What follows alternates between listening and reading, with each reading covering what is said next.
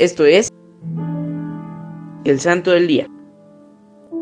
Hoy conoceremos a Santo Tomás Moro. Fue un pensador, teólogo, político, humanista y escritor inglés, que fue además poeta, traductor, Lord Canciller de Enrique VIII, profesor de leyes, juez de negocios civiles y abogado. Su obra más famosa es La Utopía, donde busca relatar la organización de una sociedad ideal, asentada en una nación en forma de una isla del mismo hombre. Además, Moro fue un importante detractor de la Reforma Protestante y, en especial, de Martín Lutero y de William Tyndale. En 1501 ingresó en la Tercera Orden de San Francisco, viviendo como laico en un convento cartujo hasta 1504. Allí se dedicó al estudio religioso.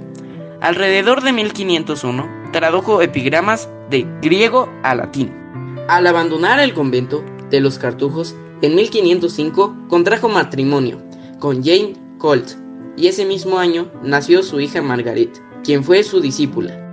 Se recibió en leyes y ejerció la abogacía con éxito, en parte gracias a su preocupación por la justicia y la equidad. Más tarde sería juez de pleitos civiles y profesor de derecho.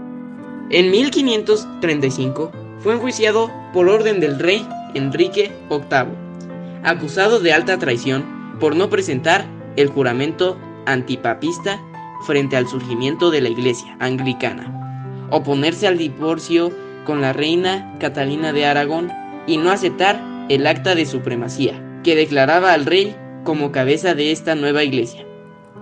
Fue declarado culpable y recibió una condena de muerte. Permaneció en prisión en la Torre de Londres, hasta ser decapitado el 6 de julio de ese mismo año. Fue canonizado en 1935, junto con Juan Fisher. Yo te invito a que como San Moro, nunca aceptes lo incorrecto y siempre estés en el camino que Dios te manda hacer. Santo Tomás Moro ruega por nosotros. Servidores Amoris Christi, Movimiento Amoris Mater. Haz todo con amor.